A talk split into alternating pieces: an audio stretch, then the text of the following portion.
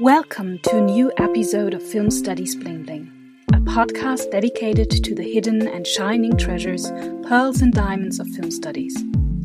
My bling of the month in this episode are Tatjana Brandrup and Katrin Springer, two filmmakers and researchers whom I have known for quite a while now and whom I can call my friends.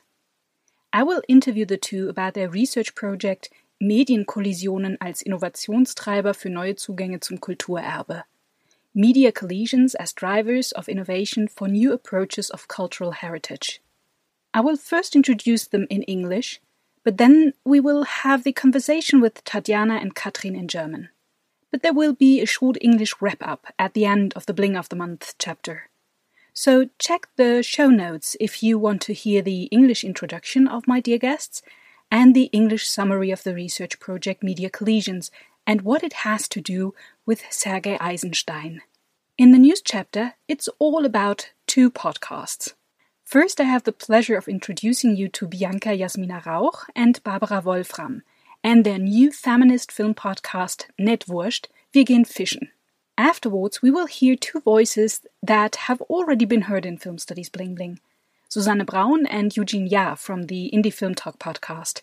The fourth season of the podcast has just gone on air. I will ask Suzanne and Eugene what's new in the Indie Film Talk podcast. These two talks are also in German this time. And in the Dear Diary, I'll just tell you what I've been up to in the still young year of 2021 in terms of lectures, workshops, and seminars. And you will find out more about the program of this year's Film- und Fernsehwissenschaftlichen Kolloquium, which I'll be attending from 24th to 26th of March. You can still register for the FFK, so maybe one or the other of you would like to attend the FFK so that we can meet there. Thank you for listening, and have fun with Film Studies Bling Bling. So here are my two bling of the month, Tatjana Brandrup and Katrin Springer. Hello, you two. Hello, Anna Luise. Hi, Anna Luise. You two are real diamonds for me, as friends, as filmmakers, and in film studies research. Before we talk about your project, Media Collisions as drivers of innovation for new approaches of cultural heritage, I would like to introduce you first. Tatjana Brandrup is the project manager of Media Collisions and the manager of the VR department in the research project. We'll talk about in a minute. She studied social anthropology and documentary film at the Sorbonne in Paris, at the New School of Russian Research in New York, and screenwriting and directing at New York University and HFF München. Tatjana has written scripts for multiple TV and film formats. Her work as a director includes both fiction and documentary films. As a lecturer of screenwriting and filmmaking, she has taught at Humboldt Universität Berlin, FGIC in Moscow, and at the Hebrew University in Jerusalem, to name but three of the many teaching positions she has held. For her award winning film Cinema A Public Affair, which premiered at the Berlinale 2015, she accompanied Naum Kleiman's research on Sergei Eisenstein over several years. The film was shown at 28 film festivals worldwide and in theatrical distribution in Germany. In 2018, she was an artist in residence at the Cinepoetics program at the Freie Universität Berlin, and she's currently visiting professor at Film University Babelsberg Konrad Wolf. Katrin Springer is the production manager of the research project Media Collisions and the administrative project manager. Katrin Springer studied film and theater science and Russian science. She graduated as a media consultant. Since 1988, she has worked as assistant director, line producer, post production coordinator, production consultant, and producer for national and international film productions. In 2009, she founded her own production company, Filmkantine. She has produced award winning documentaries which have been shown at film festivals around the world. In 2013, she met Tatjana Brandrup. The two have since teamed up in a very productive collaboration.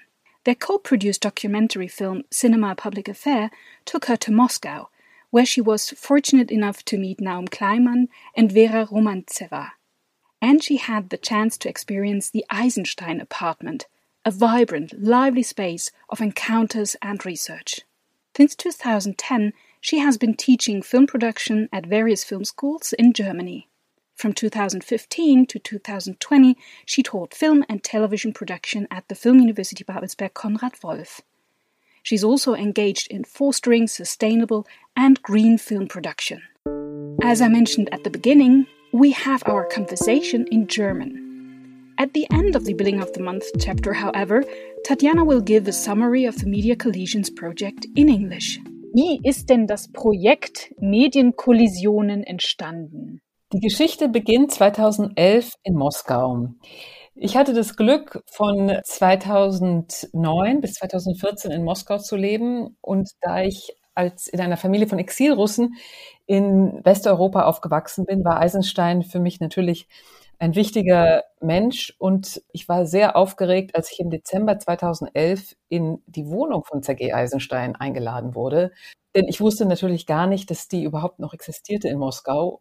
Und das war ein unglaublich zauberhafter Ort. Das war nicht so, wie man Museumshäuser im Westen kennt, sondern es war nichts hinter Glas. Wir haben am Tisch gesessen in einer Wohnung, die aussah, als ob es noch 1932 wäre. Eisensteins Zuckerdose stand auf dem Tisch und wenn man ins Regal griff, konnte man, wenn man Glück hatte, ein Buch in die Hand bekommen, in dem handschriftliche Notizen von Eisenstein waren. Jeder Gegenstand barg eine Geschichte und ich war verzaubert. Dieser Abend war der Beginn eines großen Filmprojekts, Cinema Public Affair, das ich zusammen mit Katrin realisiert habe. Und als dieser Film 2015 auf der Berlinale Premiere feierte, hatten wir beide das Gefühl, wir möchten gerne weitermachen. Und daraus ist dann das Projekt entstanden, an dem wir jetzt arbeiten. Und wie genau, das erzählt Katrin. Naja, ich würde erstmal noch anknüpfen an die Premiere auf der Berlinale. Wir hatten ja dann auch eine Premiere in Moskau, auf die wir uns sehr, sehr gefreut hatten und vor allen Dingen auch auf die Diskussion nach dem Film. Und wir hatten Artdoc, dem Festival unter der Leitung von Metali Mansky, die Premiere zugesagt. Und während der Vorbereitung der Premiere schob sich die Uhrzeit, wo der Film stattfinden sollte, immer weiter nach hinten und fand dann unter relativ widrigen Umständen statt, weil eben sehr spät. Und zwar so spät, dass die Protagonistinnen äh, des Films, viele Mitarbeiter vom Musée Kino, den Film gar nicht sehen konnten, obwohl sie oder nur zur Hälfte sehen konnten, weil die haben gesagt, wir müssen dann irgendwie weg, weil die U-Bahn fuhr nicht mehr, so ganz banal. Und ich erinnere mich an diesen Abend sehr, so also unter, das war wie unter so einem grauen Schleier. Und es lag in der Luft, dass die Situation um das Filmmuseum, um das es ja auch in unserem Film geht, sich nicht verbessert und um die Eisenstein-Wohnung auch nicht, sondern eben eher verschlechtert. Und Naum Kleimann und Vera Romanzieva haben uns am nächsten Morgen zum Frühstück eingeladen. Und ähm, wir haben so ein bisschen darüber gesprochen, über die äh, auch widrigen Umstände dieser Premiere in Russland und, und auch überlegt, was wir tun können. Denn wir hatten ja in der Eisenstein-Wohnung sehr, sehr viel und sehr wertvolles Material gedreht. Tatjana ist ja dann nach dem ersten Besuch in der Wohnung ähm, da eigentlich ein- und ausgegangen und hat sehr viel gedreht. Und wir haben auch eine 360-Grad-Aufnahme noch gedreht in der Bibliothek. Und das Material konnte ja nicht alles in unserem Film Platz finden. Ähm, und wir hatten also diese ganzen wertvollen Materialien und, und die politische Situation war irgendwie sehr drückend. Und äh, ich erinnere mich auch an, an wirklich äh, sinnbildliche saure Gurken, die auf dem Tisch standen in Hülle und Fülle.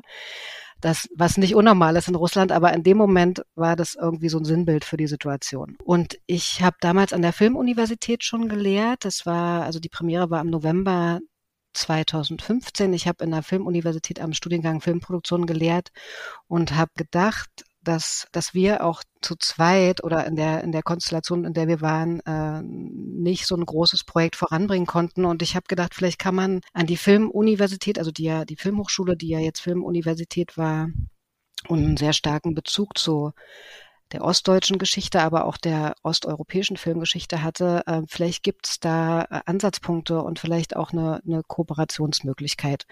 Und da kam dann, kamst du dann ins Spiel, Anna-Luise, mhm. denn du warst damals Vizepräsidentin für Forschung und, ähm, und ich habe dir von dem Projekt erzählt und von unseren Gedanken und von dem Film und du warst da sehr offen und, und neugierig und hast es auch mit deinen Kollegen und Kolleginnen im Bereich ähm, der Uni Forschung und Transfer besprochen und nach Förderrichtlinien gesucht, die da passen könnten, um dieses Thema auch nochmal neu ähm, aufzugreifen.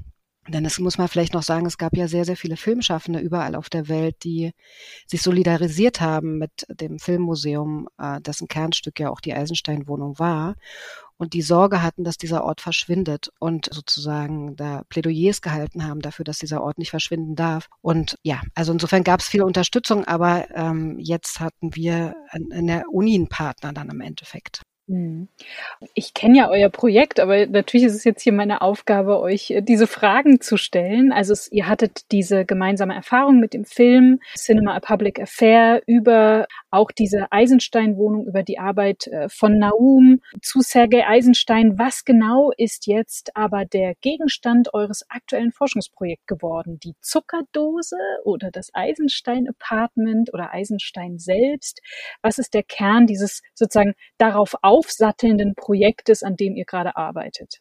Der Kern unseres Projekts besteht in der Frage, wie wir die Welt von Eisenstein am Beispiel seiner Wohnung auf moderne und zeitgemäße Weise mit neuen Technologien der Nachwelt zugänglich machen können. Und in diesem Fall nutzen wir VR, Infovis und Ton dafür. Und wir sind sehr glücklich darüber, dass der Europäische Fonds für regionale Entwicklung der Europäischen Union uns das ermöglicht. Was fasziniert euch denn speziell an Sergei Eisenstein? Sergei Eisenstein gilt im Westen ja vielen als Propagandaregisseur Stalins. Also viele sehen ihn auch als unangefochtenen Held der Moderne. Aber man hört auch immer wieder, der hat doch diese komischen Filme gedreht für Stalin. Und Tatsache ist, dass diese ähm, Information auf dem fehlenden Wissen über das Werk von Sergei Eisenstein beruht.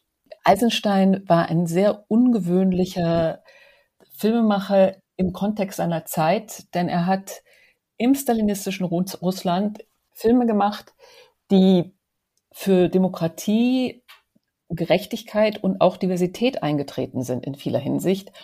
Und dieser Mut ist beeindruckend und wenn man die Zeit damals kennt und weiß, was er damit riskiert hat, ist es etwas, was bis heute inspirierend ist. Darüber hinaus war Eisenstein nicht nur ein Filmemacher, sondern er war wirklich jemand, den man mit einem Renaissance-Gelehrten vergleichen kann. Denn er hat Film verstanden nicht nur als künstlerisches Ziel, sondern es war für ihn ein Mittel, die Welt zu verstehen. Also eigentlich hat Eisenstein die ganze Zeit künstlerische Forschung betrieben, wenn wir ein modernes Wort dafür benutzen würden. Er wollte wissen, was passiert, wenn man Bilder und Ton auf eine bestimmte Weise zusammenbringt. Aber vor allem wollte er wissen, was das mit der menschlichen Psyche macht und wie das weiter verbunden ist mit der Art, wie die Gesellschaft aufgebaut ist. Für ihn war alles mit allem verbunden. Und man könnte sagen, für ihn war Film ein Weg, um zu verstehen, was die Welt im Innersten zusammenhält. Ich kann ja da auch nochmal anknüpfen. Also Eisenstein ist auch für mich so ein, ähm, so ein immer wiederkehrender Punkt in meinem Leben gewesen, interessanterweise. Manchmal wirft einem ja das Leben so Themen immer wieder vor die Füße und sagt, beschäftige dich damit jetzt. Und so war das bei Eisenstein auch. Ich hatte Anfang der 90er Jahre war ich, äh, habe ich Filmwissenschaft studiert in Berlin und wir waren, war Gasthörerin an einem Seminar von der Freien Universität und äh, in einem Seminar diskutierten wir über Eisenstein und seine Theorien und ich fand das total inspirierend und es gab ein Buch, was in äh, der DDR aufgelegt worden ist, das dynamische Quadrat, das ich unbedingt haben wollte und fand es dann auch in einem Antiquariat in der Friedrichstraße in, äh, in Berlin und ne, für 18 Mark.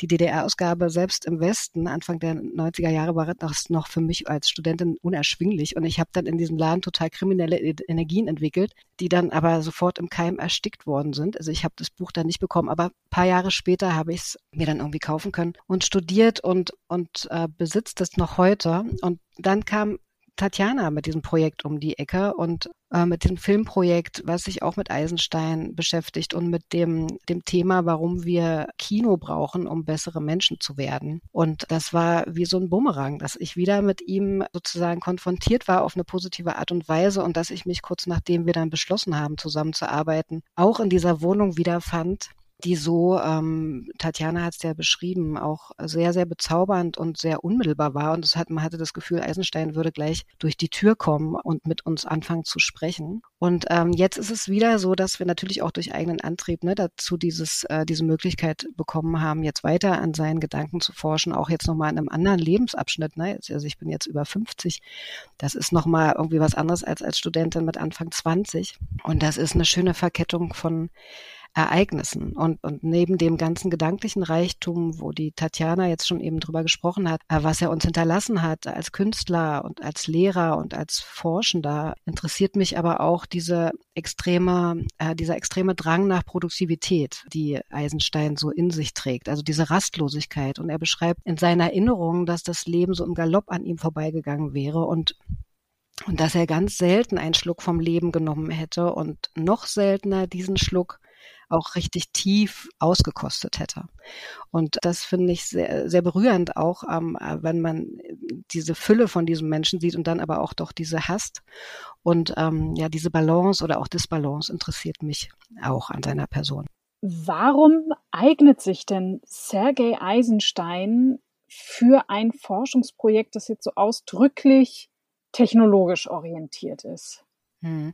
Na, das Projekt ist natürlich äh, technologisch ausgerichtet, das stimmt, aber jede Technologie braucht ja auch Inhalte. Und ohne Inhalte, denke ich, ist jede Technologie auch, ist Technologie wertlos in meinen Augen. Und ähm, Eisenstein hat ja, das ist sehr spannend an ihm, äh, sehr, sehr viele technologische Fortschritte vorausgesehen oder sich erwünscht oder darüber geforscht. Und einige seiner Theorien hat er noch zeitlebens anwenden können, ne? aber einige haben sich auch erst später eingelöst oder sind eben erst später nach seinem Tod weiterentwickelt worden, bis in die jetzige Zeit.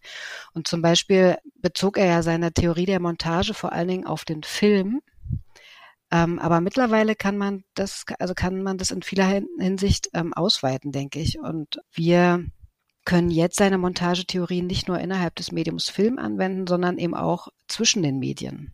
Und dazu kommt, dass Eisenstein jenseits von der Montagetheorie von der vielleicht der eine oder andere schon mal gehört hat, auch Leute, die nicht im Film gearbeitet haben. Außerdem, und das wusste ich selber nicht, bevor ich angefangen habe, mich mit dem zu beschäftigen, auch ein Visionär des Hyperlinks war. Eisenstein hatte ein Konzept von einem sogenannten kugelförmigen Buch erfunden. Er hat sich vorgestellt, dass er ein Konzept erfinden möchte, in dem jeder Gedanke mit jedem Thema, das es sich wünscht, miteinander verbunden wird. Und die einzige Art, wie er das beschreiben konnte, war der Begriff des kugelförmigen Buchs. In anderen Worten, er hat sich das Internet, das für uns heute alltäglich ist, auf diese Weise vorgestellt. Und das finde ich ähm, unglaublich beeindruckend. Und abgesehen davon war Eisenstein jemand, der Film nicht nur künstlerisch begriffen hat, sondern auch wissenschaftlich. Er wollte ganz genau herausfinden, wie ein Zuschauer auf eine kunst, künstlerische Kombination von Elementen reagiert.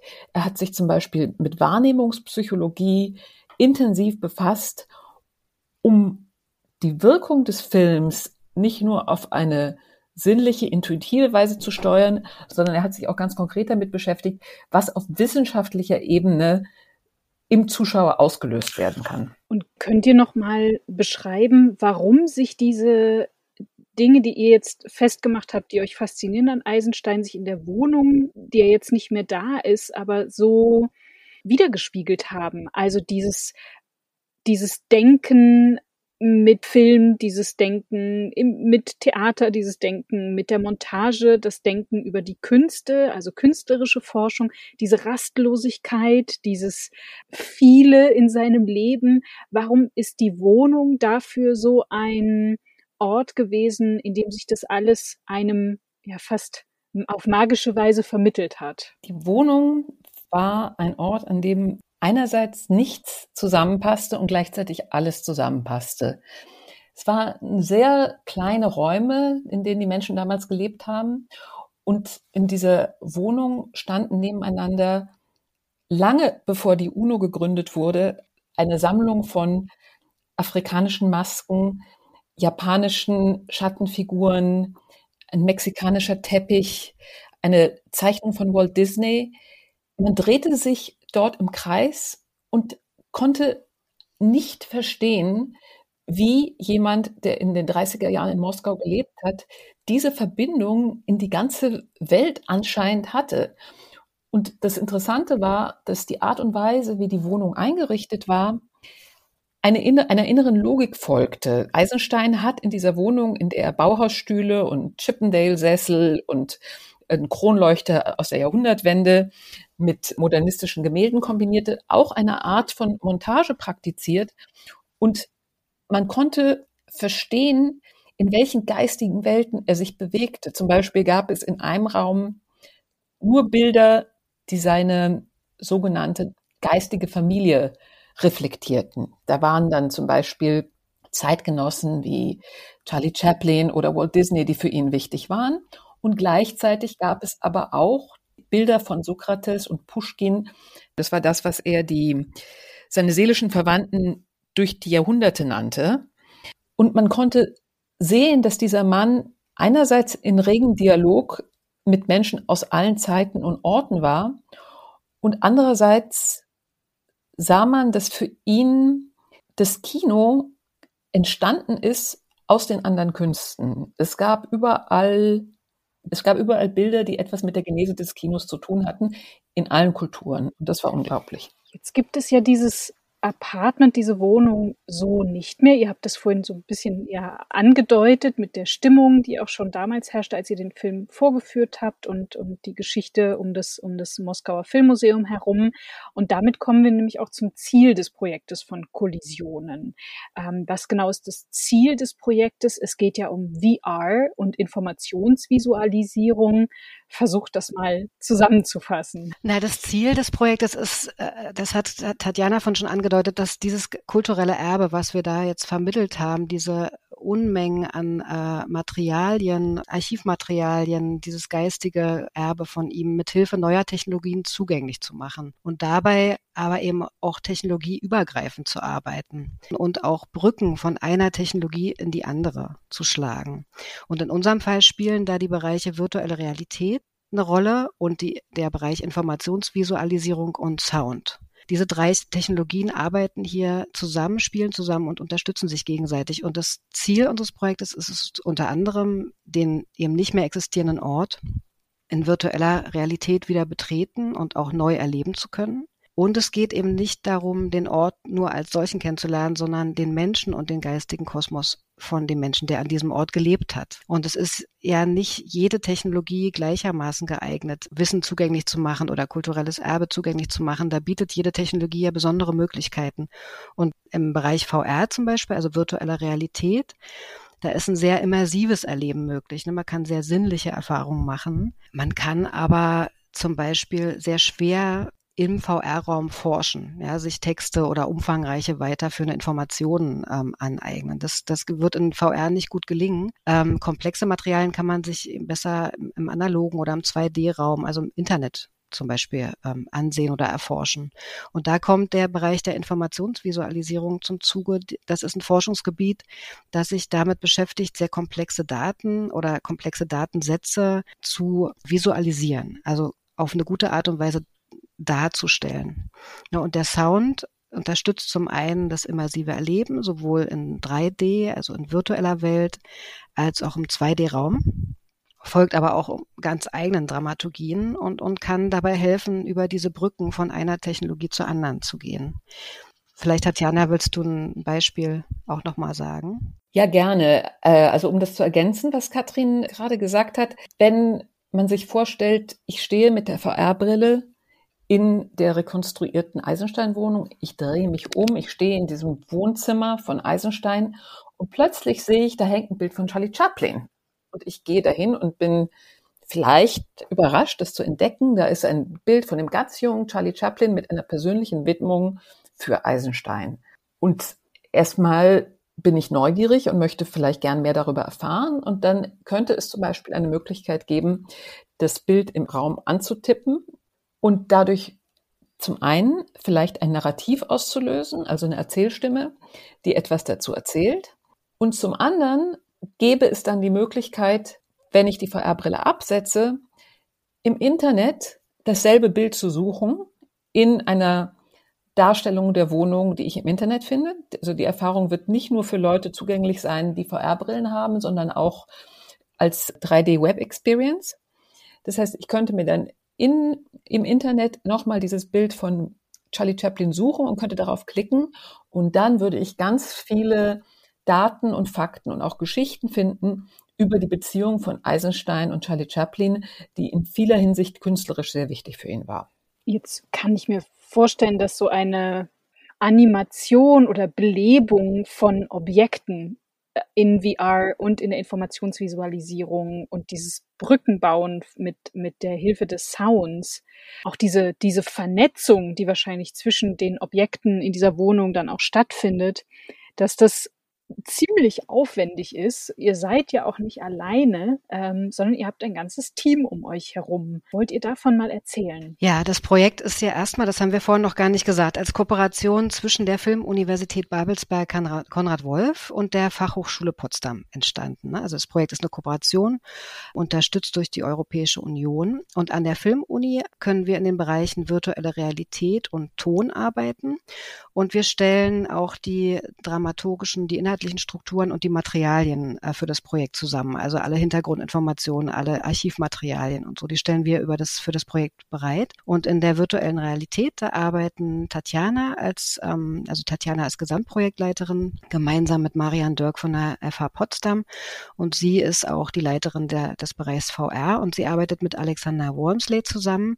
Er ist Designer und Programmierer für VR aber für, auch für andere raumbezogene Technologien. Und er bringt, das ist sehr spannend, an seiner Person auch sehr wertvolles Wissen im Bereich Anthropologie und Archäologie mit. Und dann arbeiten wir zusammen mit Frank Gessner. Er ist Professor an der Filmuniversität für Bildkunst und Animation. Er unterstützt uns im äh, Production Design. Und Alexei Czerny, er ist ein äh, interessanterweise auch ein Absolvent der Filmuniversität ähm, und Animationskünstler und der wird für uns die Animationen im, für den VR-Raum erstellen. Und der Bereich Ton ist auch an der Filmuniversität angesiedelt und wird geleitet von Angela Brennicker. Sie ist Professorin im Studiengang Creative Technologies und ähm, sie wird unterstützt durch eine Tonspezialistin, durch die Tonspezialistin Bela Usabayev. Und wir haben auch in allen Bereichen wissenschaftliche Hilfskräfte, also studentische Hilfskräfte mit im Einsatz und im Bereich Ton arbeitet die Anna Eschenbacher für uns.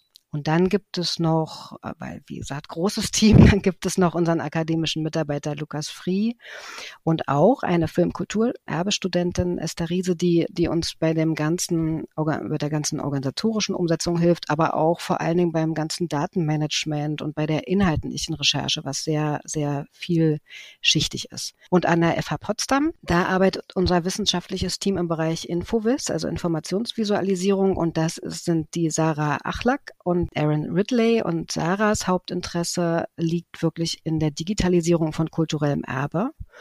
Und Aaron ist mehr auf die Visualisierung von Daten spezialisiert. Und die beiden arbeiten unter der Leitung von Marian Dirk, das habe ich vorhin schon gesagt. Er ist Forschungsprofessor für Information Visualization und Management am Institut für urbane Zukunft an der FH Potsdam. Also wir sind viele und auch sehr international aufgestellt. Und dann gibt es natürlich noch unsere freien Mitarbeiter. Es gibt zum einen Lena Gregorian aus Israel, die uns, die uns in der Anfangsphase beraten hat. Ich habe mit ihr zusammen das erste Konzept entwickelt, als wir überlegt haben, wie wir diese VR-Erfahrung überhaupt uns vorstellen könnten. Und natürlich sehr wichtig und äh, zentral für unser Projekt, Naum Kleimann und Vera Rymjancewa. Naum Kleimann forscht seit Beginn der 60er Jahre in der Eisenstein-Wohnung über die Arbeit von Eisenstein und gehört zu den wichtigsten Eisenstein-Forschern weltweit. Und seine Tochter Vera Rymanzewa ist äh, Kuratorin der Eisenstein-Abteilung im inzwischen wiedereröffneten Moskauer Filmmuseum. Und wir sind sehr, sehr glücklich, dass die für uns so enge Partner sind und mit uns gemeinsam an diesem Projekt arbeiten. Ist es eine besondere Herausforderung, in so einem internationalen Team zu arbeiten? Ich stelle mir das halt auch wirklich herausfordernd vor, gerade auch vor dem Hintergrund der Corona-Pandemie. Wie ist es euch da ergangen? Naja, also Corona ist natürlich klar eine besondere Herausforderung für jeden Einzelnen, ja. Und also, dass, dass wir erstmal allein und irgendwie auch ohne persönlichen Kontakt arbeiten müssen. Aber also vor allen Dingen für unsere MitarbeiterInnen, die, die auch äh, extra für das Projekt nach Potsdam oder nach Berlin gezogen sind. Ne? Aber es gab ja zwischen der ersten und der zweiten Corona-Welle ähm, äh, ein Glück auch noch die Möglichkeit, dass wir zumindest einen gemeinsamen Ausflug machen konnten, was, wovon wir tatsächlich immer noch zehren, dass wir uns da mal physisch begegnet sind. Ansonsten äh, kommen wir gut voran, äh, ne? aber versuchen eben alle Mittel der modernen Technik so gut wie möglich auszunutzen, um uns da äh, auszutauschen und, ähm, und äh, eigentlich sehr, sehr regelmäßig zu sprechen auf allen Kanälen. Und wir machen aber auch also Gedankenspaziergänge nenne ich sie mal, ne? also so bilaterale Treffen, wo wir spazieren gehen und, ähm, und im Laufen denken. Und ähm, um das vielleicht noch zu ergänzen, dieses Team hat wirklich einen ganz besonderen Zauber, weil es nicht nur international ist, sondern eben auch im wahrsten Sinne interdisziplinär. Das ist etwas, was Katrin und ich vom Film kennen. Da hat man das ja dass viele Menschen aus verschiedenen Gewerken mit ganz besonderen Fähigkeiten gemeinsam an einem Film arbeiten. Und hier haben wir genau dieses Phänomen. Wirklich jeder von uns hat ganz unterschiedliche Hintergründe und Qualifikationen und ähm, hat die tollsten Assoziationen und Ideen für das Projekt. Und die Tatsache, dass wir so international sind, das ist merkwürdigerweise in, würde ich sagen, im herkömmlichen Sinn keine Herausforderung, sondern das passt zu Eisenstein. Das passt zu Eisensteins kosmopolitischer Art zu denken und zu leben. Das ist wirklich eine Bereicherung, die total organisch zu diesem Projekt passt. Also die Form passt zum Inhalt.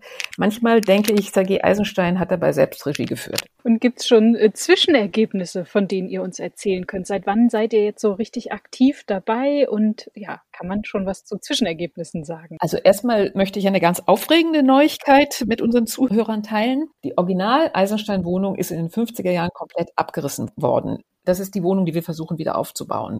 Die Wohnung, die ich, in der ich gefilmt habe, war eine Nachfolgewohnung. Aber um das jetzt nicht zu verwirrend zu machen, wir brauchten um die VR-Wohnung aufzubauen, die Pläne der Wohnung. Diese Pläne waren verschwunden. Um Kleinmann hatte in den 70er Jahren eine annähernde Rekonstruktion gemacht, da wir ja noch alle Möbel haben. Aber das war immer nur eine annähernde Rekonstruktion. Es wurde jahrzehntelang in allen Archiven in Moskau nach den Originalplänen gesucht, aber es wurde ihm immer gesagt, alle Gebäude, die vor dem Zweiten Weltkrieg gebaut wurden, sind vermutlich nicht mehr recherchierbar, was die architektonischen Pläne betrifft. Es war einfach eine Tatsache und wir haben uns damit abgefunden, dass wir nur mit einer Annäherung arbeiten können. Und plötzlich, vor drei Monaten im Dezember, erhielten wir einen Anruf, dass diese Pläne aufgetaucht sind und wir haben jetzt also die Originalpläne.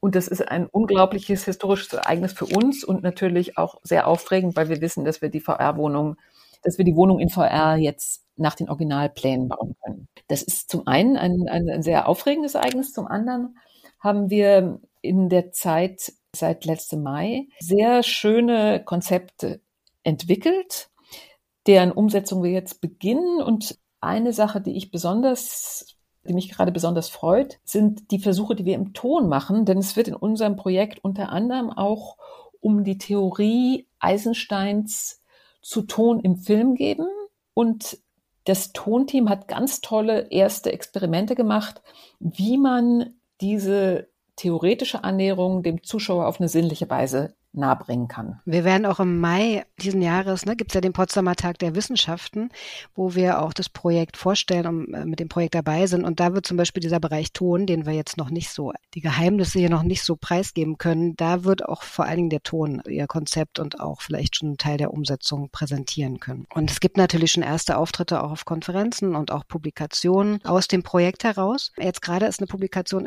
erschienen von der, von dem Bereich Informationsvisualisierung, wo sie sich damit damit auseinandersetzen, wie sich Eisensteins Montagetheorie auch auf die Informationsvisualisierung anwenden lässt. Sag mal, und was ist denn sozusagen das konkrete, konkrete Ergebnis sein, was wir dann erfahren können in einem Jahr und erleben können in einem Jahr? Ziel, das wir verfolgen mit dem Projekt, ist bis Ende April nächsten Jahres das Universum von C.G. Eisenstein in zwei Dimensionen zugänglich zu machen. Einmal in VR und einmal in Infovis. Und im VR-Universum der Wohnung werden wir die Wohnung als Rohbau fertigstellen und mindestens einen Raum detailliert und interaktiv rekonstruieren. Das wird vermutlich nicht für den zweiten und den dritten Raum möglich sein in der Zeit. Das heißt, wir werden eine Wohnung haben, die man als Rohbau begehen kann und einen Raum, der schon ganz lebendig und erzählerisch ist und in dem man ganz viel erleben kann.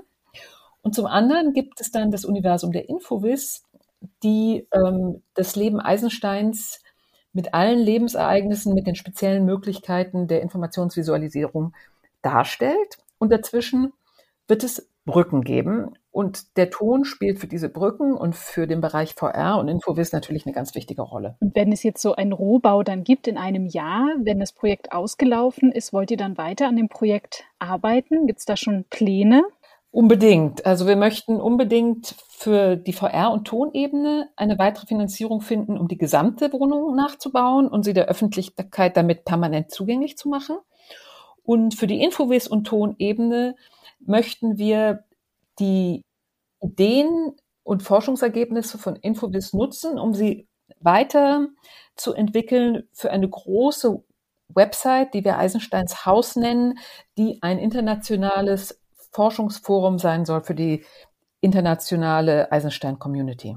Ja, und in der Zwischenzeit kann man sich aber, wir haben auch jetzt, ähm, das ist auch ganz frisch, auch nochmal, also jetzt nicht die große Eisensteins Haus-Webseite, aber wir haben eine Webseite konzipiert über unser Forschungsprojekt, also wo man ganz konkret äh, sich das nochmal auch alles angucken kann, die Ziele der einzelnen Fachbereiche und das Team und, ähm, und die Historie und Zugang zu Eisenstein, warum ist Eisenstein modern und so, das kann man alles da auch nochmal erforschen und erkunden auf der Seite. Also es gibt sozusagen eine Seite für unser Projekt und die ist auch jetzt schon zugänglich. Da wirst du ja vielleicht auch die Adresse unten unter dem Post dann irgendwie hintun können. Aber ich sage sie mal, sie ist ein bisschen kompliziert. Ist äh, Collisions, also für Englisch Kollisionen, minus Eisensteins Haus. Projekte minus filmuni.de. Da, da kann man sich auch in den Newsletter eintragen, also sich beim Newsletter anmelden und dann bekommt man monatlich sozusagen immer die neuesten Erkenntnisse aus dem Projekt. Ne?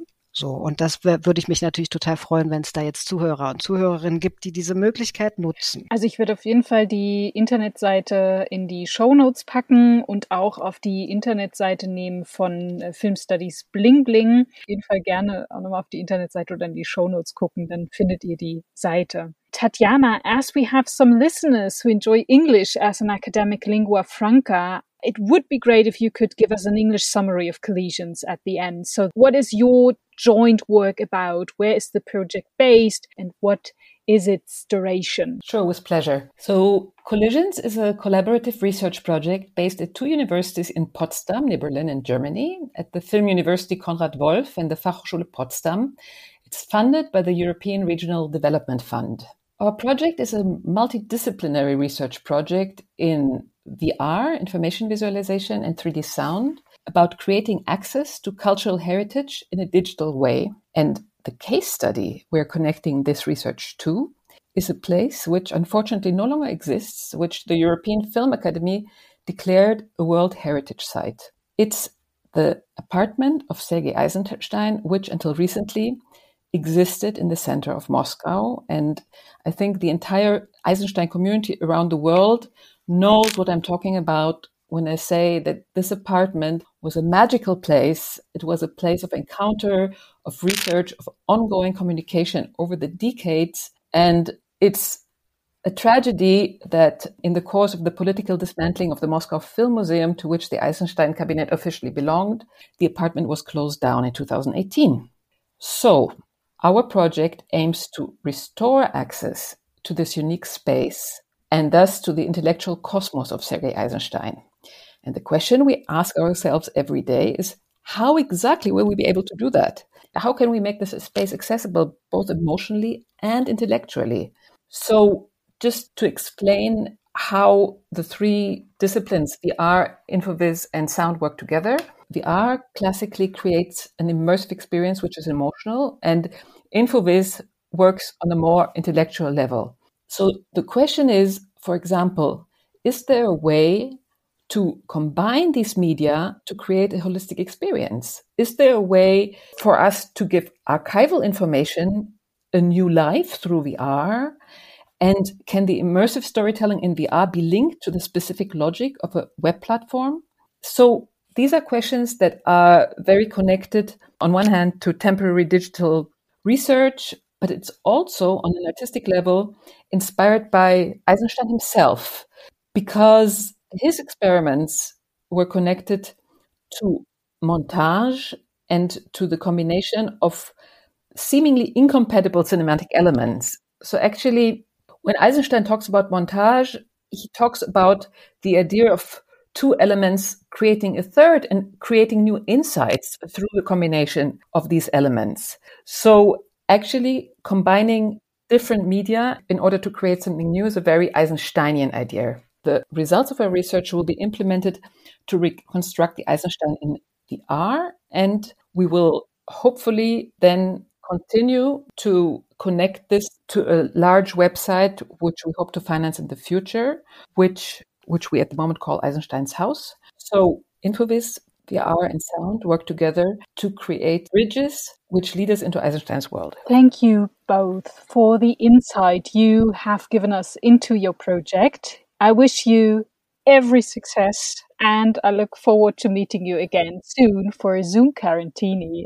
Thank you, Tatjana and Katrin. Thank you, Anna Luisa. It was a pleasure. Thank you so much, Anna Luisa. It's been an honor. This is the news chapter. This is about two film related podcasts Netwurscht, Wir gehen fischen, and the Indie Film Talk podcast. We start with the host of the still fairly new podcast Netwurscht, Wir gehen fischen, Bianca Jasmina Rauch and Barbara Wolfram. Hallo, vielen herzlichen Dank für die Einladung. Ja, vielen Dank. Sehr gerne. Ähm, ich möchte euch erstmal vorstellen. Also ich fange mal an mit Bianca. Du hast ein Masterstudium der Theater, Film und Medientheorie an der Universität Wien und der Sapienza Università di Roma absolviert mhm. und bist derzeit Doktorandin am Institut für Film und Fernsehen an der Filmakademie Wien. Über was promovierst du denn, Bianca? Ja, also der Arbeitstitel meiner Dissertation lautet Another Gaze, weibliche Identitätssuche im Coming-of-Age-Film. Und ich bewege mich da vor allem innerhalb der feministischen Filmwissenschaft. Also ist ja an sich bereits interdisziplinär. Also es geht Richtung Gender Studies, Queer Studies, Cultural Studies und ich beschäftige mich mit dem Coming of Age als Genre und greife da verschiedene Stationen innerhalb der europäischen und US-amerikanischen Filmgeschichte raus und wo ich interessante Tendenzen sehe, vor allem gesellschaftspolitische Hintergründe und im Fokus stehen dann feministische, identitätspolitische Fragen und der Kern bilden dann eine Auswahl von deutschsprachigen Filmen aus den 90ern und den späten 2010er Jahren. Also ich analysiere da ästhetische und narrative Motive, in denen Weiblichkeit verhandelt wird und es geht viel eben um Sexualität, Identitäts, Konstruktion, Geschlechtskonstruktion. Ich würde sagen, dass deine feministische Perspektive und deine analytischen oder medienanalytischen Kompetenzen auch in dem eine ganz große Rolle spielen, was du sonst noch so machst, neben deiner Arbeit an der Promotion, weil du bist auch freie Journalistin und Autorin. Also wenn man äh, sich umschaut, dann findet man ganz viele Texte, die eben auch in diesem Feld teilweise zu verorten sind, zum Beispiel im Kolikfilm oder bei der Filmlöwin, da reden wir gleich nochmal kurz drüber, bei Sixpack-Film oder beim Indie-Film Talk, also auf der Internetseite, was über Diversität hast du geschrieben.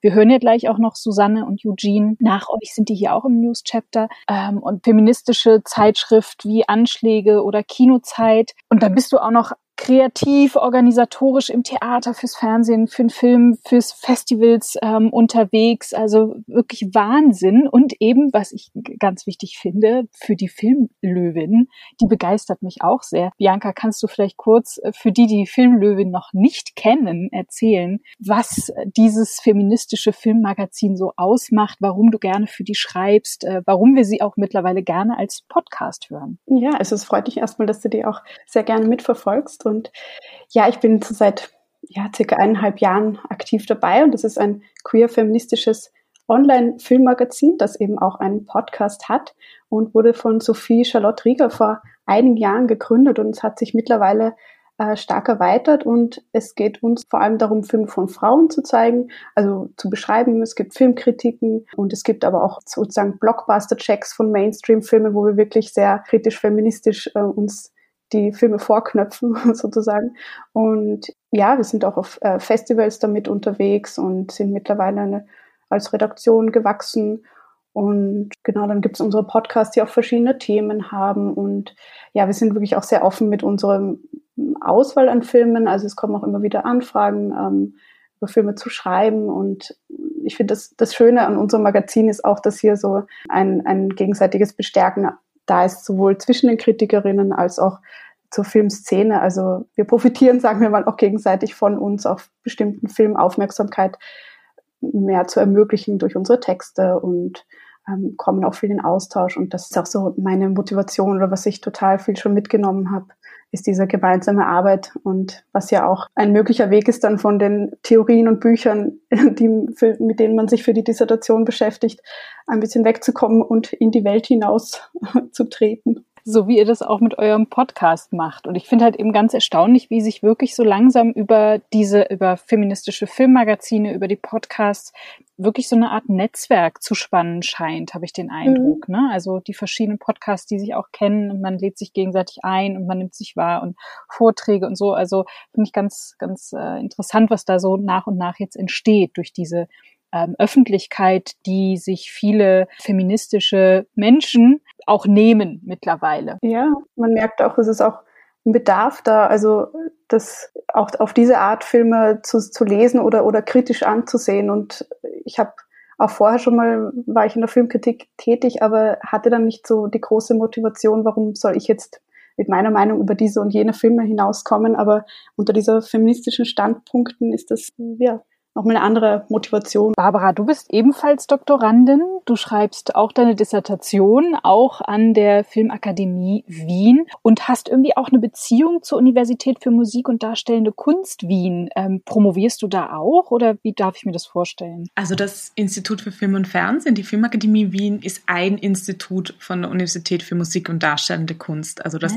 glaube ich, ist manchmal nicht so bekannt, aber wir sind Teil von der MDW. Verstehe, okay. Also an der Filmakademie, an der Universität für Musik und Darstellende Kunst genau. Wien. Und was ist dein Promotionsthema? Also mein Promotionsthema ist die Darstellung und Repräsentation von Gender und Diversität. Und da fokussiere ich mich ganz speziell auf den österreichischen Film, auf die Spielfilme, die zwischen 97 und 2017 in Österreich mit einer majoritären Koproduktion oder einer nationalen Produktion in die Kinos gekommen sind. Das ist eine quantitative Arbeit, das heißt, ich habe ein Erhebungsinstrument mit circa 110 Items entwickelt, die auf unterschiedlichen Dimensionen eben die Repräsentation und die Präsentation messen und ich entwickle sozusagen einen großen Datensatz über diese 20 Jahre. Das sind insgesamt circa 233 Filme, wo ich im Grunde eine Ist-Stand-Analyse vom österreichischen Spielfilm mal herstelle und schaue, wie schaut's mit Gendergerechtigkeit aus, wie schaut's mit stereotypisierten Darstellungen aus und mache dann zusätzlich noch einen kleinen Policy-Vergleich, wo ich mir Policy-Maßnahmen in der Filmpolitik, in der Kulturpolitik anschaue und auch schaue, welche Maßnahmen gibt es da schon, gibt es Best-Practice-Beispiele, wie kann es zu einer gendergerechteren und nicht stereotypisierten Darstellung on-screen kommen. Sag mal, Barbara, meinst du, dass du dein Erhebungsinstrument vielleicht auch irgendwann auf das Theater übertragen kannst? Weil da wäre ja vielleicht auch die Notwendigkeit, sich die Frage nach Gender und Diversität nicht vielleicht, sondern definitiv äh, zu stellen und sich die Produktion anzuschauen. Absolut. Also ähm, da läufst du bei mir offene Türen ein. Also ich bin ja auch Theaterregisseurin und ähm, habe auch unter anderem auch im Volkstheater gearbeitet und habe dann mit Kolleginnen von verschiedenen österreichischen Theaterhäusern auch Gilde Trauerspiel mitgegründet. Das ist eine Initiative, die sich für Gendergerechtigkeit und Diversität im österreichischen Theater einsetzt. Und unter anderem eine unserer Forderungen ist auch wirklich eine gendergerechte und diverse Darstellung von On-Stage-Inhalten. Und ich glaube, wir wissen alle, dass es da, sei es im klassischen Kanon, sei es aber auch in der Besetzungspolitik, wahnsinnig viel aufzuholen gibt. Und es war für mich immer auch so ein Hintergedanke und ein großer Wunsch, gibt es die Möglichkeit, dieses Erhebungsinstrument umzusetzen auch auf die Theaterbühne. Und ich erinnere mich, ich hatte damals noch mit dem kaufmännischen Direktor vom Volkstheater tatsächlich ein Gespräch diesbezüglich. Und wer weiß, also vielleicht wird das in den nächsten Jahren tatsächlich passieren. Hm, das ist ja toll. Also ich habe ähm, euch, also Kivit Tower Spiel, über Prokute Bühne kennengelernt äh, ja. bei den Aktionstagen. Da habe mich sehr über diesen tollen doppelbödigen Namen gefreut. Weil sehr gut. Das, ne, das ist ja super genial. Auf der einen Seite eben das Trauerspiel sozusagen der grassierenden Gender Imbalance Trends, die wir erleben und gleichzeitig aber auch die Frage der Texte, mit denen wir arbeiten, durch die das reproduziert wird, unter anderem das Trauerspiel. Absolut. Und sag mal, du bist auch Mitbegründerin der internationalen Theaterkompanie Evolve. Magst du darüber noch erzählen? Bist du da immer noch künstlerische Leiterin oder ist das mittlerweile mit Promotion und den vielen weiteren Dingen, die ihr macht und plant und an denen du arbeitest, äh, nicht mehr so möglich? Also wirklich auch vielen Dank für diese Frage. Evolve ist so mein absolutes Herzensprojekt. Das haben wir damals 2013 gegründet. Das habe ich mit der Nicola Adams gegründet. Da waren wir noch alle relativ jung und Anfang 20 und haben uns, glaube ich, auch nach unterschiedlichen und diverseren Repräsentationen auf der Bühne gesehnt und haben da auch angefangen, eben mit Laien und Leinen zu arbeiten und wirklich biografisch-dokumentarisches Theater auf EU-Ebene zu machen. Also wir haben eigentlich angefangen mit Erasmus-Studierenden und haben gesagt, wir wollen einfach da ein Netzwerk bilden und Ideen und Repräsentationen aus dem heraus entwickeln. Und ähm, später sind dann eben auch noch Menschen aus unterschiedlichen Bereichen auf der ganzen Welt dazugekommen. Und das habe ich dann eigentlich gemacht bis Jahr 2000 18, glaube ich, war meine letzte Produktion, aber die war auch zusammen mit dem Volkstheater in Wien. Und es ist jetzt, wie du sagst, es ist einfach durch die Promotion, ist es einfach sehr, sehr schwer möglich, da gerade Zeit hinein zu investieren. Aber ja, es ist auch ein Wunsch, dass nach der Promotion mehr Zeit wieder für Evolve da ist. Und ähm, währenddessen hat auch ein Kollege von mir, William Job, eine Produktion gemacht mit Evolve. Also wir sind auch so ein Netzwerk und versuchen da auch miteinander, sage ich, zu ermöglichen und Produktionen wieder in die Welt zu geben, die unter diesem Spirit irgendwie passieren. Aber momentan ist es ein bisschen ruhend. Sag mal, und habt ihr euch kennengelernt an der Filmakademie und über eure Forschungstätigkeit? Bianca und ich schon, ja. Genau. Ah, ja. Wir sind okay. auch eine sehr kleine Gruppe, sagen wir mal so, also aktuell vier Studierende. Weil also eure Forschung ist nämlich, also nicht nur, dass ihr euch dort kennengelernt habt, sondern das Profil eures Podcasts ist ja auch unmittelbar mit eurer Forschung verbunden. Erzählt mal davon. Also was ist das Profil eures Podcasts und was ist das Verhältnis eben zu eurer Forschungsarbeit, zu den Theorien, den Methoden, die ihr da auch mitnehmt und mit denen ihr euch befasst? Also ich glaube, wir können beide sagen, dass wir eigentlich wirklich direkt aus unserer Dissertationsforschung unsere Erkenntnisse Erkenntnisse in diesen Podcast einfließen lassen.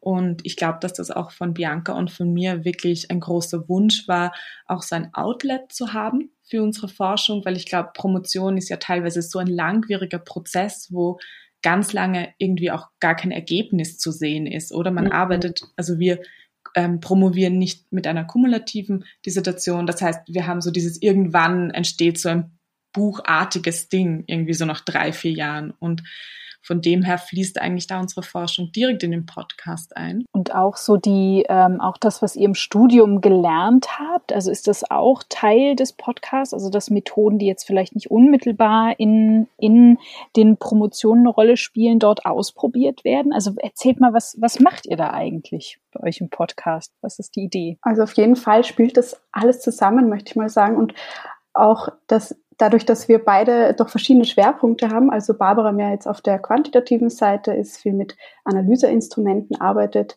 und ich auf der qualitativen Film mit Theorien aus der feministischen Filmwissenschaft, ergänzt sich das ganz gut und wir versuchen das auch zu kombinieren und hier verschiedene Zugänge zu ermöglichen. Also eben, es geht darum, dass wir verschiedene Theorien und also je nach, je nach Episode gibt es einen Schwerpunkt und ähm, Analyseinstrumente wie zum Beispiel jetzt den Bechtel-Wallace-Test erklären und dann an ausgewählten Filmen ähm, anwenden und zeigen, wie, wie man das überhaupt macht, sagen wir mal so, weil Bechtel-Wallace-Test haben sicher schon viele gehört, aber wie man es dann konkret anwendet, ist vielleicht dann doch gar nicht so einfach oder, oder nicht, nicht so vorstellbar.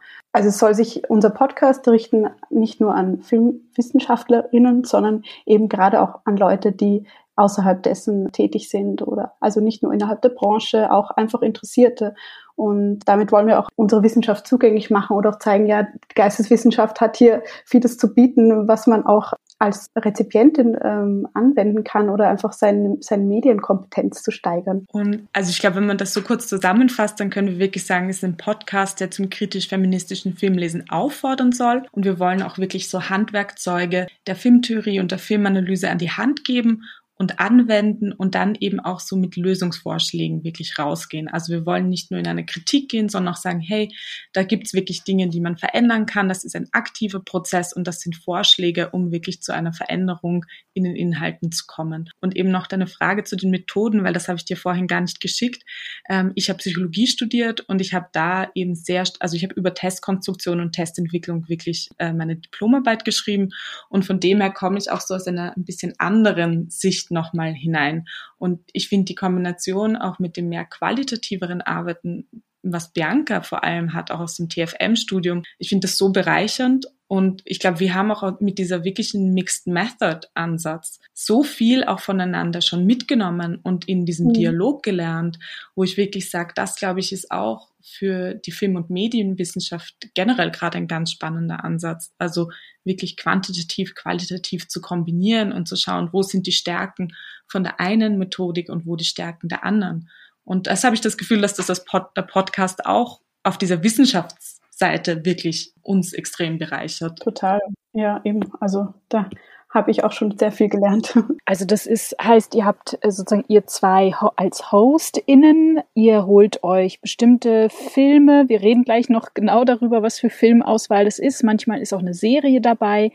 Und ihr wendet, und das ist ein ganz wichtiger Begriff, der bei euch fällt, sozusagen in produktiver Haltung die verschiedenen Ansätze, von denen man öfter schon was gehört hat, auf diese Medienprodukte an, analysiert die und gebt damit eben deshalb Produktivität, also einen Hinweis darauf, wie kann das anders funktionieren? Also wie funktioniert es ganz praktisch, die Analyse, aber auch, wie, wie könnte man es anders denken? Wo sind die, die anderen Denkräume und Möglichkeitsräume, die sich eröffnen, wenn man eben diese Methoden auch anwendet und die nutzt für die praktische filmische Arbeit oder künstlerische Arbeit? Absolut. Also ich glaube, besser könnten wir es gar nicht zusammenfassen. Es geht wirklich um einen aktiven, produktiven Ansatz und nicht um ein Bashing oder um ein, es ist alles nur schlecht. Und ich glaube, dadurch, dass wir beide sehr, sehr viele Filme schauen, haben wir auch immer irgendwie den Anspruch, dass wir positiv und negativ Beispiele oder auch so gemischte Beispiele, also wo man es eigentlich, ich glaube, Filme sind so komplex, die haben nie nur nur einen, einen Aspekt, der nur gut oder nur schlecht ist. Und ich glaube, wir probieren da wirklich sehr sensibel auch auf die Unterschiede und auf eine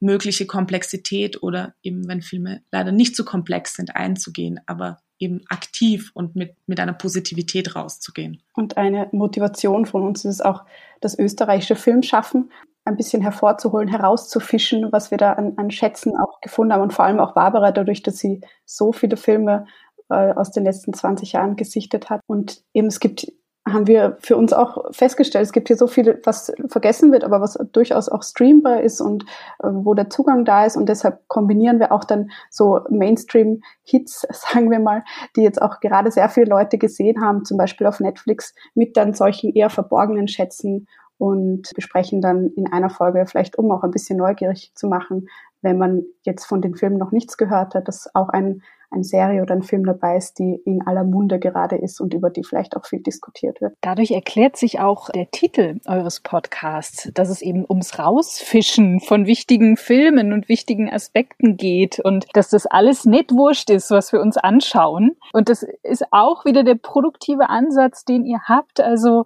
eben auch Vorschläge zu machen von, äh, das eine gute Mischung zu finden, finde ich, wenn ich euch das sozusagen, äh, dieses Lob aussprechen darf, eine tolle Mischung zu finden aus dem, was Leute einfach vielleicht sowieso gucken und deren Blick sozusagen, Blickangebot zu machen auf diese, auf diese eher Mainstream-Produkte und andererseits aber eben auch dahin zu zeigen, wo es andere filmische Angebote gibt, andere filmische Narrative. Und dann finde ich ganz beeindruckend, dass ihr sogar noch Hinweise gibt, wo man die Sachen sehen kann, weil das vergessen viele Filmpodcasts, ja, dass ja nicht alles immer so frei zur Verfügung ist und man dann völlig lost ist und gar nicht weiß, wo soll man eigentlich das alles sehen. Aber selbst daran habt ihr gedacht bei euch. Ja, und ich glaube auch, weil wir total wirklich in Kontakt sind mit einem Umfeld und auch, wir sagen das immer im Podcast, wir sind so interessiert wirklich an Kritik und Fragen. Und es kam tatsächlich aus unserem Umfeld so, hey, es wäre eigentlich voll cool, ich würde mir den voll gern anschauen, aber wisst ihr eigentlich, wo ich den anschauen kann? Und wir waren so, ah, ja, stimmt, klar. Also es gibt den VOD Kinoclub, es gibt Suna, es gibt die Wiener Büchereien. Das vergisst man total, dass es die einfach hm. gibt. Und dann waren wir so, ja klar, dann bauen wir das einfach ein. Und sagt mal, gab es, ähm, also ich muss sagen, für meinen Podcast war so ein bisschen ein, ein Defizit, das ich äh, verspürt habe, das mich so motiviert hat, den Podcast aufzuziehen. Ein Defizit in weiblichen Stimmen in der Wissenschaft, die Möglichkeit auch eben, wie ihr das selber auch beschrieben habt, einen, einen Forschungsprozess nicht nur mit fertigen Produkten zu begleiten, sondern den Gedanken und den Schaffensprozess selber irgendwie transparent zu machen.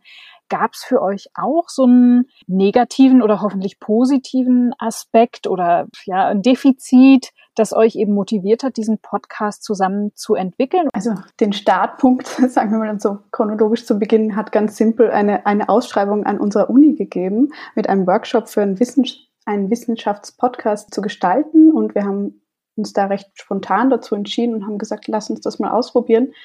Und dann haben wir aber festgestellt, dass uns das total gefällt und auch gut liegt und dann ist es so weiter und weiter gewachsen. Aber die Motivation an sich, etwas in die Richtung zu machen, habe ich schon vorher verspürt und eben dieses Defizit hinsichtlich einer feministischen Herangehensweise bezüglich jetzt der österreichischen Filmszene und auch in Richtung Filmwissenschaft ist auf jeden Fall da und hat für mich auch eine Motivation gegeben, ja, in Österreich jetzt einen Podcast zu starten, der diesen, diese Herangehensweise hat, die wir haben, weil das kenne ich so bisher noch nicht. Und es geht halt oft um dieselben Filme, sagen wir mal so. Das hat eher eine, eine lockere ähm, Herangehensweise, eher so eine Filmkritik oder ein Plaudern über Filme, aber so wie wir es aufziehen, bisher noch nicht. Und mein persönliches auch Motivation war, weil ich, man ist ja natürlich viel mit Leuten in Austausch, die jetzt nicht in der Filmwissenschaft tätig sind und die sich dann immer fragen, was man da eigentlich macht die ganze Zeit.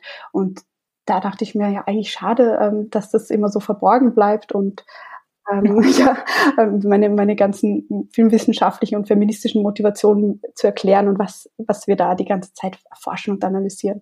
Weiß ich, ob du noch was, hast du noch was zu ergänzen, Barbara? Also du hast eh schon eigentlich, glaube ich, alles gesagt und sehr schön gesagt. Ich glaube, was tatsächlich noch ein Aspekt ist, der wichtig ist, ist, ich glaube, weil du bei der Filmlöwin so aktiv bist und ich auch politisch aktivistisch bei Kill the Trauerspiel, glaube ich, war das schon so ein Thema, wo uns bewusst war, da besteht total ein, da muss man etwas tun. Also ich glaube auch, wie du gesagt hast, Anna, mhm. dieses, es besteht einfach ein Defizit an weiblichen Geschichten, an einem Bewusstsein dafür, dass es wirklich wichtig ist, was wir sehen, wie wir konsumieren, was einfach diese Inhalte sind, die wir vielleicht auch so nebenher einfach auf Netflix einfach in, also vielleicht wirklich so unbewusst in uns aufnehmen, aber wie das wirklich Normvorstellungen kreiert.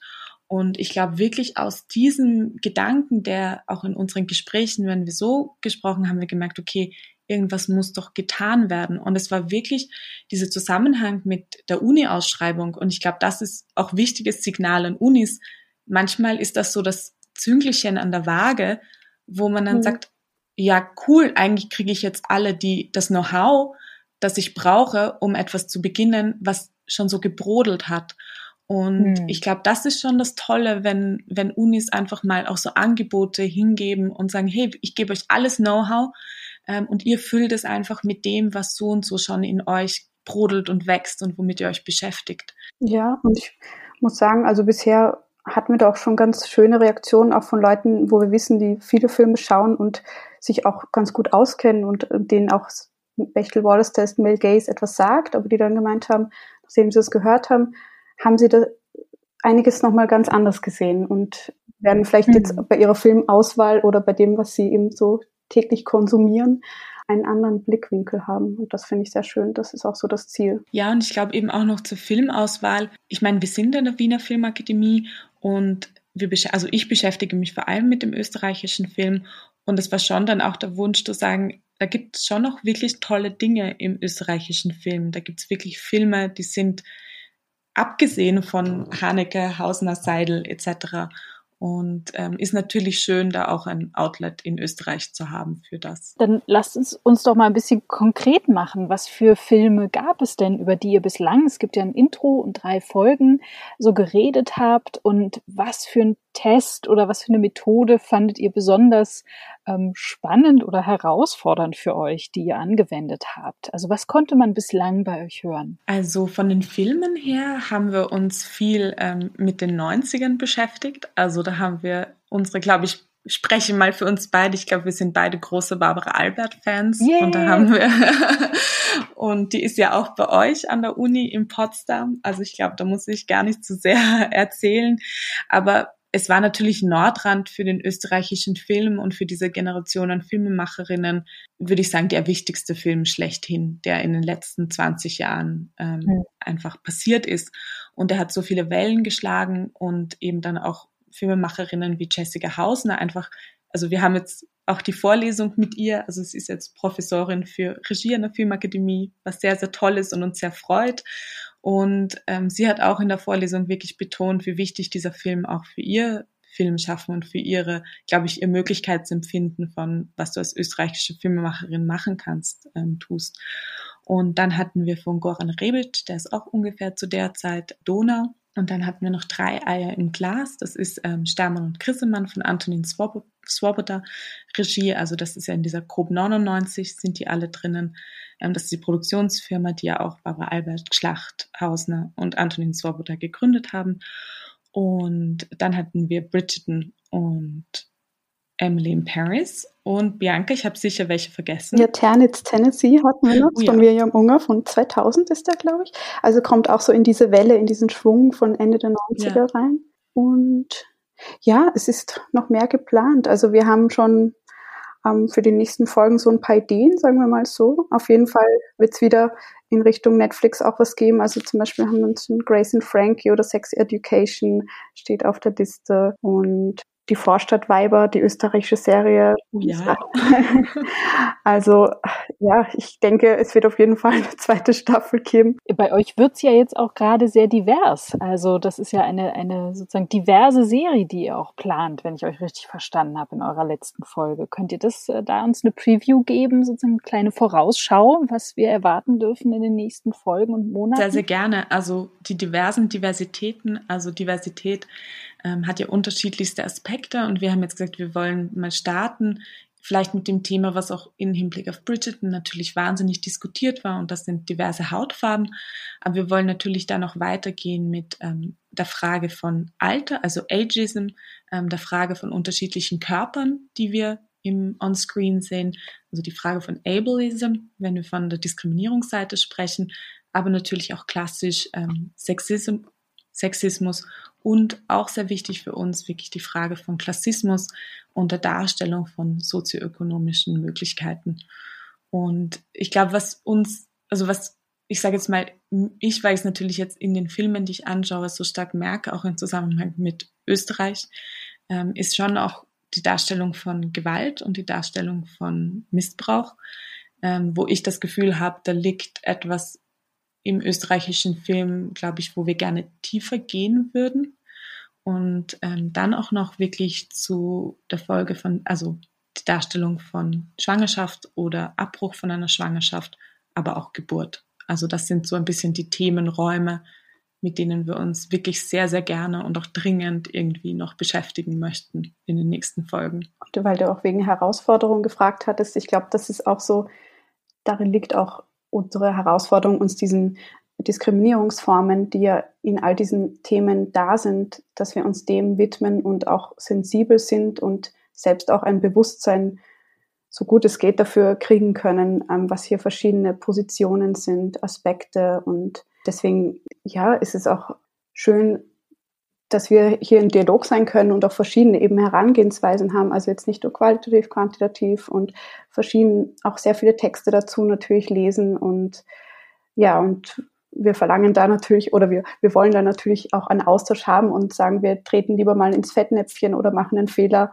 und lernen dafür was, als dass wir bestimmte Themen vermeiden, weil wir nicht wissen, wie wir damit umgehen sollen. Ja, ihr fordert ja sogar richtig gehend dazu auf, dass man sich an euch wenden soll, nicht nur mit positivem Feedback, sondern auch wirklich mit auch einer Kritik oder einem kritischen Blick auf die Arbeit, die ihr leistet. Das finde ich mutig, so einladend zu sein und Kritik sozusagen auch als, als Chance zu sehen. Ne? Unbedingt. Also wir glauben einfach, dass wir natürlich in unserer Recherche, in unserer Forschung, in der Auseinandersetzung mit den Themen wir probieren natürlich das zu tun, was wir können, aber wir können manche Diskriminierungserfahrungen einfach nicht nachvollziehen, weil wir sie nicht erleben, weil wir auch aus einer sehr, sehr privilegierten Position heraus sprechen.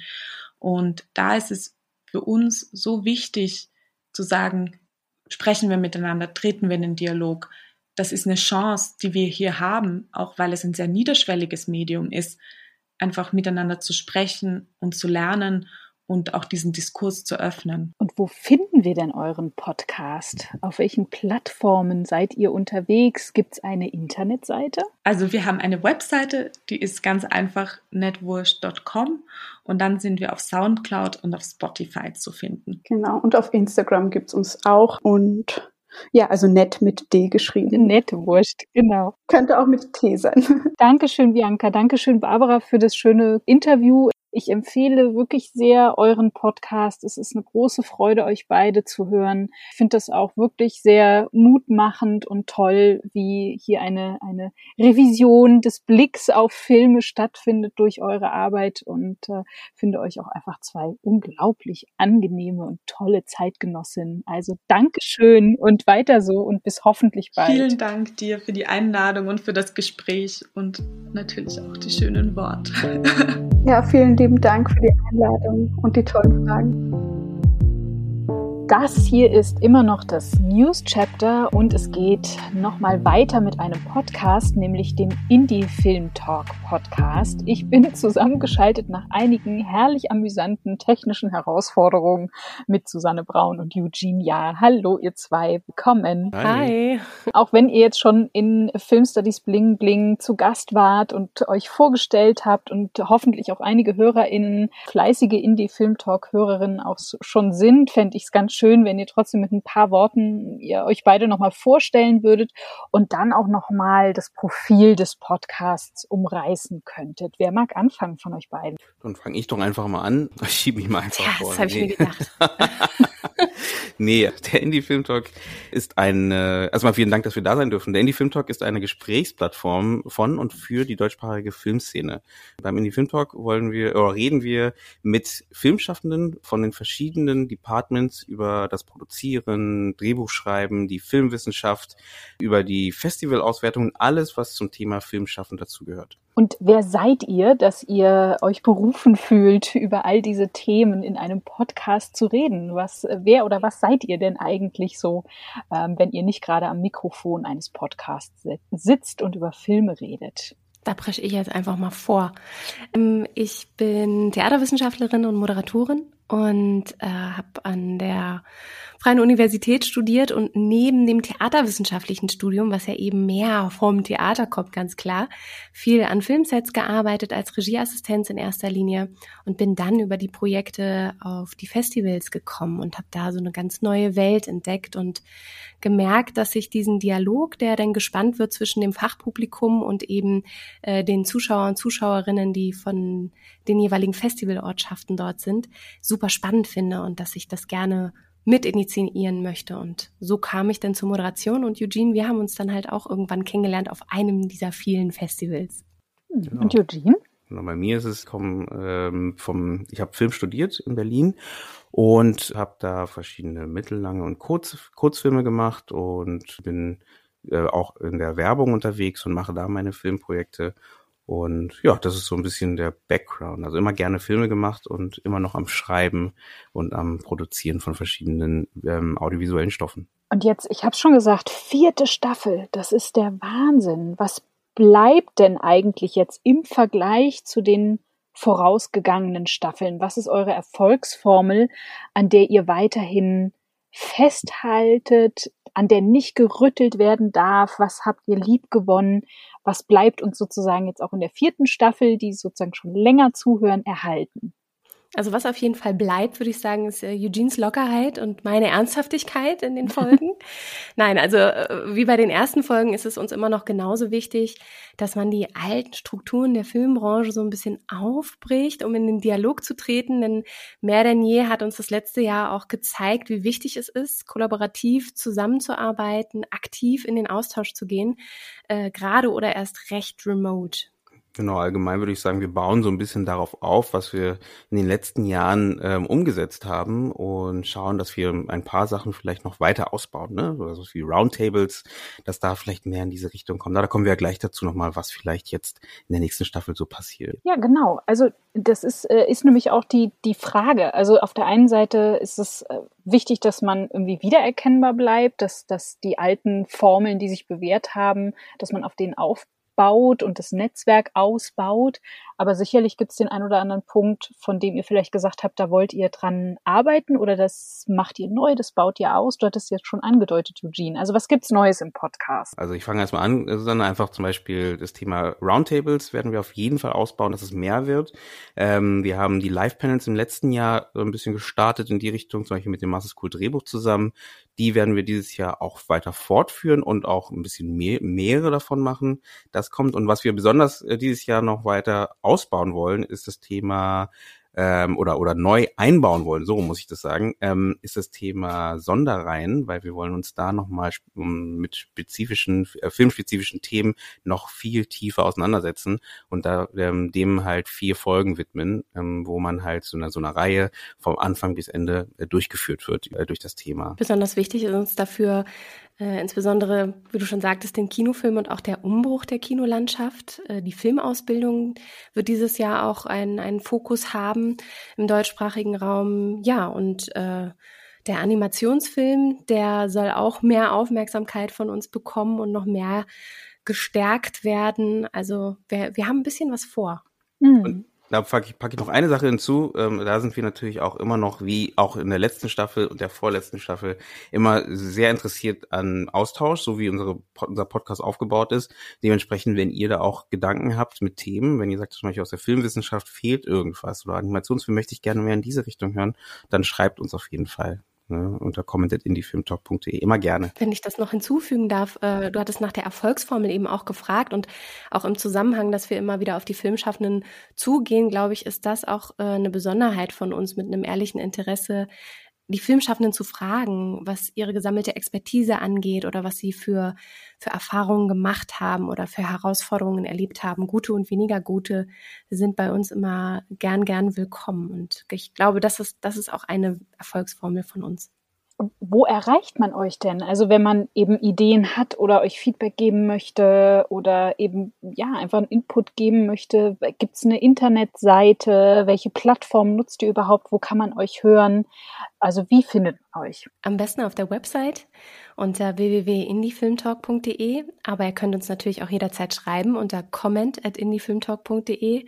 Ihr findet uns bei Instagram unter indiefilmtalk, bei Facebook auch unter dem gleichen Namen habe ich noch was vergessen? Ach, Spotify, äh, das Apple Wichtigste, Podcast. Oder? Also überall, das wo es Audio gibt, ne? Überall, wo es Audio gibt, kann man uns hören. Ähm, so, da wo ihr äh, Filmstudies Bling Bling hören könnt, könnt ihr auch uns hören. Deswegen ja. kann man nur sagen, abonniert die beiden Kanal Kanäle. Das ist am besten. da macht man nichts falsch. Sag mal, wenn die Folge jetzt hier ins, in, ähm, ins Netz geht oder on air, äh, Filmstudies Bling Bling, dann ist der 20. März. Was können wir denn dann gerade bei euch hören? Ähm, weil ihr seid ja jetzt schon dran an der vierten Staffel. Die hat doch jetzt im März, Anfang März schon angefangen, oder? Genau, wir haben gestartet mit der Filmkritik und dazu, äh, wie wichtig sie denn ist für die Sichtbarkeit des Films. Und da hatten wir unter anderem Dunja Bialas vom Verband der deutschen Filmkritik zu Gast und Antje Wessels, die man beispielsweise aus Fred Carpet kennt und Kino Plus. Und ähm, ja, wir haben gemeinsam darüber gesprochen, was es denn braucht als Filmkritikerin. Und äh, das war so unser Auftakt, um auch die Filmschaffenden anzusprechen, wie wichtig eben auch der Dialog ist mit den Filmkritikerinnen. Ich füge nur hinzu, auch noch, was ihr auch schon jetzt schon hören könnt, ist ähm, unserem Zweitkanal äh, in die Film Talk Panels and Talks. Da gibt's auch noch ähm, ganz viele Panel-Gespräche und da haben wir unser Gespräch, äh, unser letztes Live-Panel mit Master School Drehbuch zusammen ähm, auch gelauncht. Ähm, jetzt gerade vor kurzem ähm, wo wir es gerade aufzeichnen. Und ähm, da geht's über die Genreserie Hausen, ähm, eben über die Drehbucharbeit an der Serie, wie die Till Kleinert und Anna Stoeva, die beiden Head-Autoren von der Serie, an dieser Serie geschrieben haben und welchen Weg sie gegangen sind, um diese zu entwickeln. Deswegen auch da gerne, gerne reinhören. Und auf was dürfen wir uns dann demnächst bei euch freuen? Also wenn wir jetzt so in die, in die Podcast-Zeitmaschine steigen, ist es jetzt Ende März oder 20. März, was kommt denn dann als nächstes raus? Auf jeden Fall ein April-Scherz, oder? Ja. Nein, kein April-Scherz. Wir haben für den 1. April einen Roundtable angesetzt und da haben wir über Christopher Nolan gesprochen und insbesondere die Filme Memento, Inception und Tenet und haben uns da auch noch zwei kluge Köpfe eingeladen, nämlich der Christoph Dobitsch ist bei uns und der Lukas, richtig? Mhm. Genau. Und ansonsten wird auch der Georg Pelzer bald bei uns zu Gast sein. Der ist mit seinem Debütfilm Fluten äh, bei uns gewesen und erzählt uns, wie er gerade auch in der Corona-Zeit die ganzen Kinos angeschrieben hat, damit in der Zeit, wo die großen Studios keine Lust hatten, das Risiko einzugehen, ist er dazwischen gegangen und hat gesagt, die Zeit, wo die Kinos offen haben, komme ich mit meinem Film dann äh, lohnt es sich wie immer bei euch reinzuhören. Ganz herzlichen Dank, dass ihr kurz bei mir zu Gast wart. Wie immer viel zu kurz, aber hoffentlich so eindrücklich, dass alle Lust bekommen, reinzuhören. Und ich wünsche euch wirklich weiterhin ganz, ganz viel Erfolg mit eurem Indie Film Talk und den zusätzlichen Reihen, die ihr plant, den Erweiterungen der Roundtables und vielem mehr und dass eure Erfolgsformel weiter bestehen bleibt und neue dazukommen. Ganz lieben Dank, Susanne und Eugene. Bis bald. Ja, vielen Dank auch. Danke für deine Unterstützung. Danke. This is the Dear Diary chapter. I would like to talk about what I've been up to in the still young year of 2021 in terms of lectures, workshops, and seminars. And you will find out more about the program for this year's Film- und Fernsehwissenschaftlichen Kolloquium. Well, at the beginning of February, I found an event organized by NFDE for Culture very interesting. I was simply a listener. The NFDE for Culture is a consortium for research data on material and immaterial cultural heritage. And the event was the first cultural community plenary of NFDE for Culture. Various humanities disciplines such as musicology, theater studies, and film studies contributed on the topic of data, data storage, and digital processing and research. For example, Enes Turkoglu gave a presentation on the way in which he digitized historical Turkish shadow puppets and animated them in Unity to study and demonstrate their functionality. In terms of film studies, it was about digital annotation of films. If you're interested in NFDE for Culture, just search the site nfdeforculture.de. There you can also sign up for a newsletter so that you can be part of future events or even become part of the NFDE for Culture community. I had a more active role in the workshop Into the Wild Film Studies and Transitions into Openness. I had the pleasure to organize this workshop together with Sarah Maidang, Matthias Grottkop, Franziska Heller, Eileen Rositzka, and Christina Schmidt. The workshop was dedicated to the different facets of open science and open scholarship. Accordingly, I gave a small presentation on the topic of citizen science in media and film studies.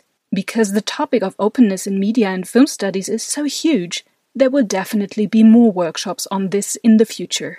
So it's worth checking the website of the scholarly interest group Open Media Studies of the German Society of Media Studies from time to time because further activities on the topic will be announced there. And then I was invited by my dear colleague Sigrun Lehnert to one of her seminars at the Hamburg University of Applied Science on the topic of podcasts, and by Francesco Bono to the University of Perugia to give a talk on my research project.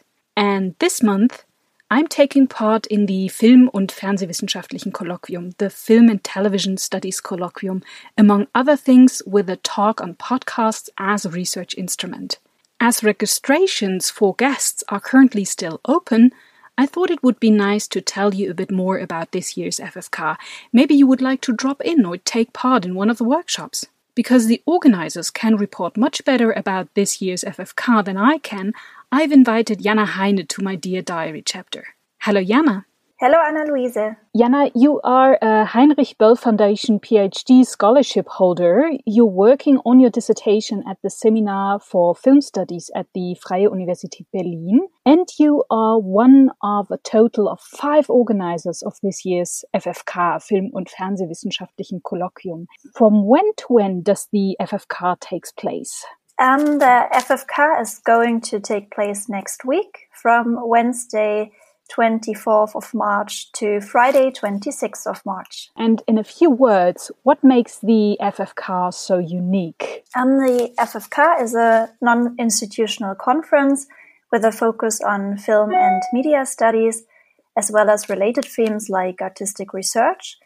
Since 1988, the FFK has been organized annually by a different team and taking place at a different university in a German speaking country. The conference specifically addresses the academic middle level. So, for instance, master students, PhD candidates, and postdocs are invited to present and discuss their projects. Depending on the vision of the individual organizers, the structure might vary from year to year.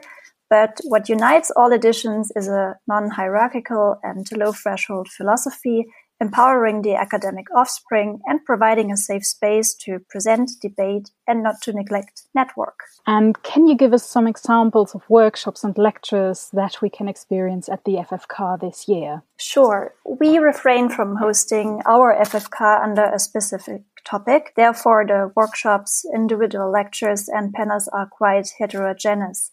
To name but a few, um, there will be workshops on terminology or aesthetic categories like morphing. Individual lectures focus, for instance, on artificial intelligence or new realisms. We have a panel on the category of the Jewish in film history. And what I would like to stress is our colloquium character, meaning we also have some several reading groups and roundtables. And what was really important for us this year is an engagement with other institutions of the film and media studies family. Our goal is to encourage substantial but also structural exchange by giving insights to publishers and publishing politics. We invited, for instance, representatives of five leading film studies magazines to an open table um, we have a workshop of your former guest, Sarah Maidang, who will discuss potentials and challenges of open access dissertations. But of course, besides the official program, we also put effort in the supporting program. We have a film screening followed by a talk on Thursday evening about challenges of filmmaking and media studies in times of Corona.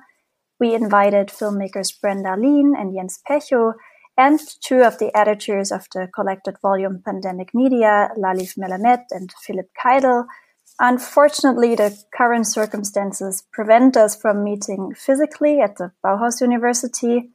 Nevertheless, participants can visit the beautiful city and its cultural heritage virtually during an online city walk, a guided tour with the aim to decolonize Weimar. The detailed program and abstracts can be found on our website www.uni-weimar.de slash FFK 2021. Wow, sounds amazing, Jana. Thank you very much.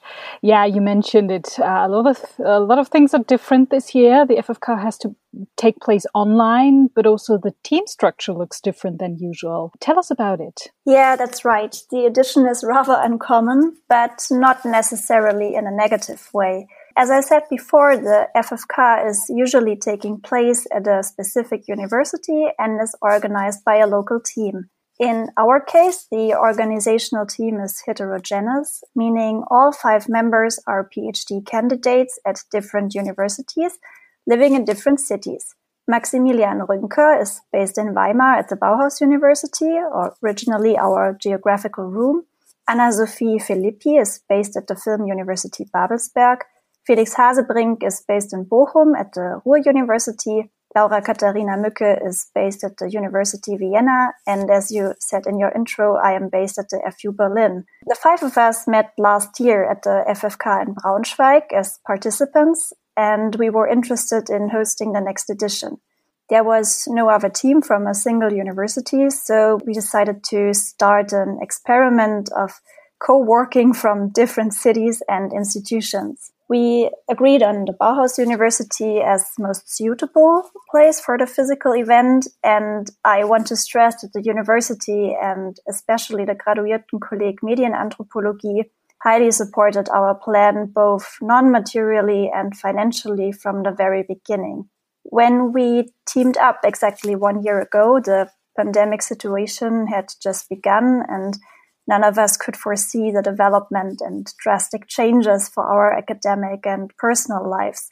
For most of us, the FFK in Braunschweig was actually the last conference we attended physically before the lockdown.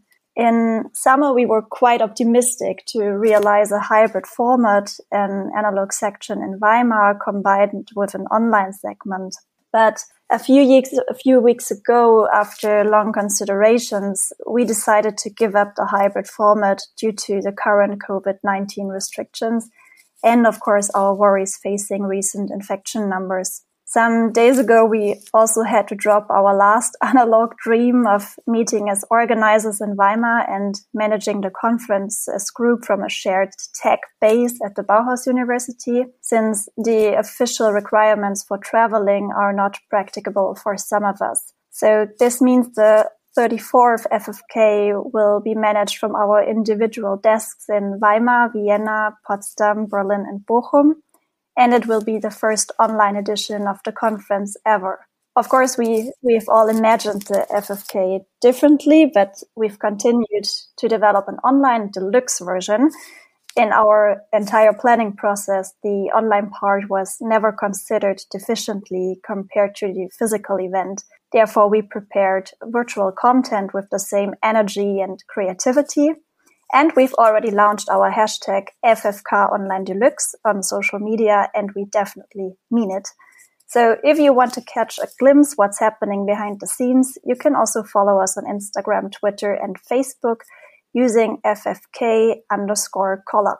And for the next FFK in March 2022, it is not yet entirely certain where it will take place. There is small hope that it can take place in Vienna. Perhaps there are people among the listeners who live in Vienna and who, who would like to participate in the FFK um, as members of the next organizational team. Jana, where can listeners register for this year's FFK? As I mentioned, registration as guests is still possible. And what do listeners have to do if they are interested in being part of the next FFK organizational team in Vienna? Yeah, in both ways, you can just send us an email to ffk34weimar at gmail.com um, as listeners, we can register you for the conference. And if you're interested in organizing the next FFK, we can either team you up with other interested people, or if you are an entire team, yeah, I'm